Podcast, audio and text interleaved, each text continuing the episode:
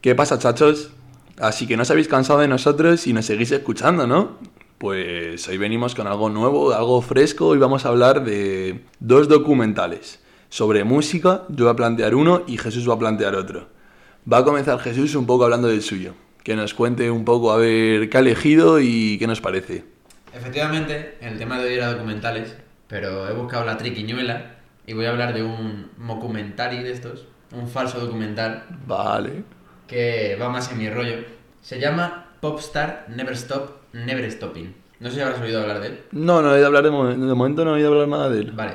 ¿Sabes quiénes son The Lonely Island? Ni idea. Si te digo canciones como Like a Boat, Me suena. I'm on a boat, motherfucker, I'm on a fucking boat. Vale. O eh, I just had sex. Vale, vale, sí, sí, ¿Vale? Canciones de coña, sí. pero que con, lo- con la tontería, oye, no están, no, no están tan mal. O sea, obviamente no van a ganar ningún premio. Pero son aceptables. Son aceptables. Claramente la gracia es los lyrics. Mirarte la traducción, o si te va muy bien el inglés, pues enterarte de lo que están diciendo. Y reírte un poco, ¿no? Y reírte, básicamente. Pues el documental es igual. Porque de hecho, los que participan son los de The Lonely Island, Los mismos. son los mismos. Los tres de The Lonely Island son los tres personajes protagonistas. Ah, muy buena esa, ¿eh? Solo que se centran, utilizan como una especie de alter egos, o otros personajes, en los que el protagonista, Andy Samberg, actor conocido por Brooklyn Nine-Nine, Ah, muy buena. El protagonista. el protagonista, Jake Peralta, en Brooklyn Sí, Nine-Nine, muy pues el bueno. Andy Samberg es un cantante que ahora mismo lo tiene todo. Entonces el documental de la vida de ese cantante, que es como, guau, esto es increíble, es el mejor. Te muestra eh, el lado bonito, ¿no? te muestra el lado bonito, pero hace hincapié en su historia, ¿no? Y en- te cuentan que al principio empezó con los dos colegas. Ujú. ¿Qué pasó? Que hubo diferencias, no sé qué, típica movida entre grupos, que se Sí. separan. Uno de, uno de, los, de los tres se separó, se fue topicado, no sé qué, y el otro quedó, pero como un subalterno, un mierdecilla que encima le ponían un casco en la cabeza y no se veía, no sabía ni quién era. Entonces el protagonista era Andy Samberg, que es la popstar. Sí. El putísimo amo, básicamente. ¿Qué tiene de gracioso esta película? Pues igual que las canciones de, que tenían por separado, son la letra de las canciones, cómo hacen todo con los tonos, cómo critican un poco también la industria, Sí. cómo te muestran el típico ego del, Del cantante. famosillo. claro. De cómo Por se le sube la fama a la cabeza Exacto, un por poco. ejemplo, tiene una canción eh, que sale en la película que se llama I'm So Humble, que es Soy tan humilde, que es una canción rollo, eh, soy tan humilde que no suelo viajar en mi jet privado, o soy tan humilde que, que yo te digo que mi... Es una crítica. Claro, es una crítica, es muy rollo documental, eh, tirando a, eh, pues eso, la ironía, la... A la comedia. Busca la risa y La dentro de una risa hay una crítica atrás que lo... Efectivamente. Y está muy bien, dura una hora y. menos de una hora y media, una hora y 25, 27 da. Es muy entretenida. Yo recomiendo verla en versión original porque las voces Es la cuando gracia. cantan y cuando hablan va a ser la misma, si no doblada pues pierde un poco. Sí. Pero está muy bien y sobre todo por lo que digo de en- no entender tanto, sino buscar lo que está diciendo en las canciones. Porque es donde de verdad están haciendo el, el humor. Sí. ¿Y El sabes de, ¿y de qué año es?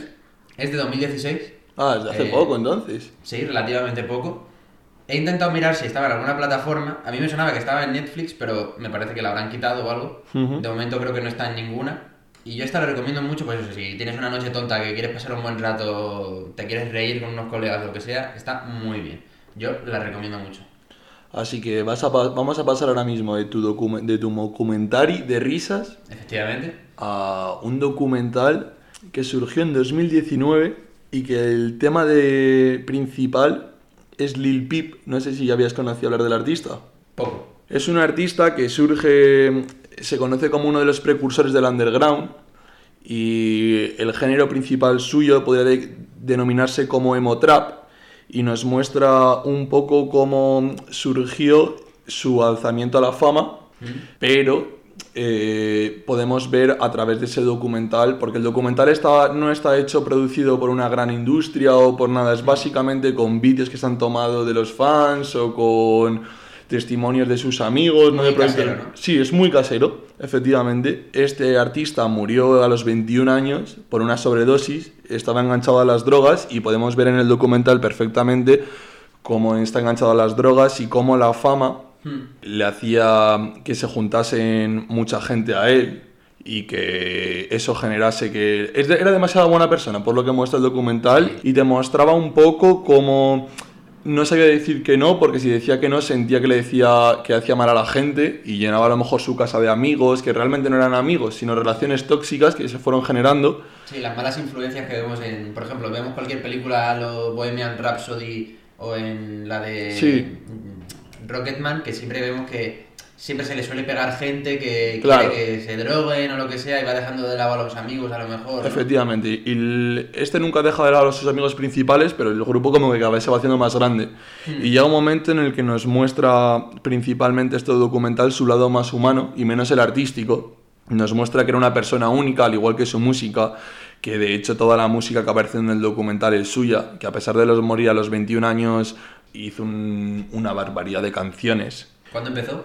¿Lo, lo dice en el documental? O... Eh, sí, sí, empieza desde lo- de hecho empieza desde los inicios, desde cuando era pequeño, pequeño y se le muestra que de verdad era, en plan desde, desde el principio se le ve cómo le gustaba la música y cómo va creciendo, su ascenso y todo eso. Y el hilo conductor de este documental está basado en una serie de cartas que su abuelo le enviaba, que su abuelo se llamaba Jack Womack. Son unas cartas que le iban indicando un poco al, a Gus, que es su nombre de pila, de Lil Peep, le iba indicando un poco cómo tenía que, a nivel ya de vida y de reflexiones y todo, cómo tenía que ir enfocando la vida, que qué tal iba, que le veía mal, que le veía bien. Y es un poco el hilo conductor y a veces se produce tanto alboroto, tanta droga entre los conciertos, entre no sé qué, que gracias a, a estas cartas que se van haciendo a lo largo de la, de la historia, deja un momento de pausa y un momento de reflexión a todos los, a todos, a todos los que lo están viendo, a todos los espectadores. Y a mí me llega a plantear una pregunta este, este documental, que es que después de escuchar todas sus letras, porque si tú las escuchas ves que entraba en depresión, que abusaba de las drogas completamente, que si no se podía hacer algo más con su prematura muerte, que si no se pudo hacer algo más. Es un documental que te abre un montón de reflexiones y de pensamientos. Y a mí eso es lo que me deja, me deja un poco tocado. A mí ese documental, más allá de que su música te guste o no, es un documental a reflexionar sobre un poco la industria y, y qué pasa cuando asciendes tan rápido a una edad tan temprana. Sí, lo, lo típico de vive rápido y deja un bonito cadáver. o- Sí, sí, sí. Y no sé, yo especialmente quería haceros una. daros hoy mi aportación. La canción de hoy, evidentemente, va a ser de Lil Peep, ya que estamos hablando de él. Y la canción es 16 Lines, que la podéis encontrar en Spotify y en todos lados. Y si os gusta, pues tendré muchas más canciones de ellos. Así que esa es mi canción. ¿Y cuál es la tuya hoy? Mi canción obviamente va a ser de Lonely Island, pero antes yo te quería preguntar que cómo descubriste a este autor.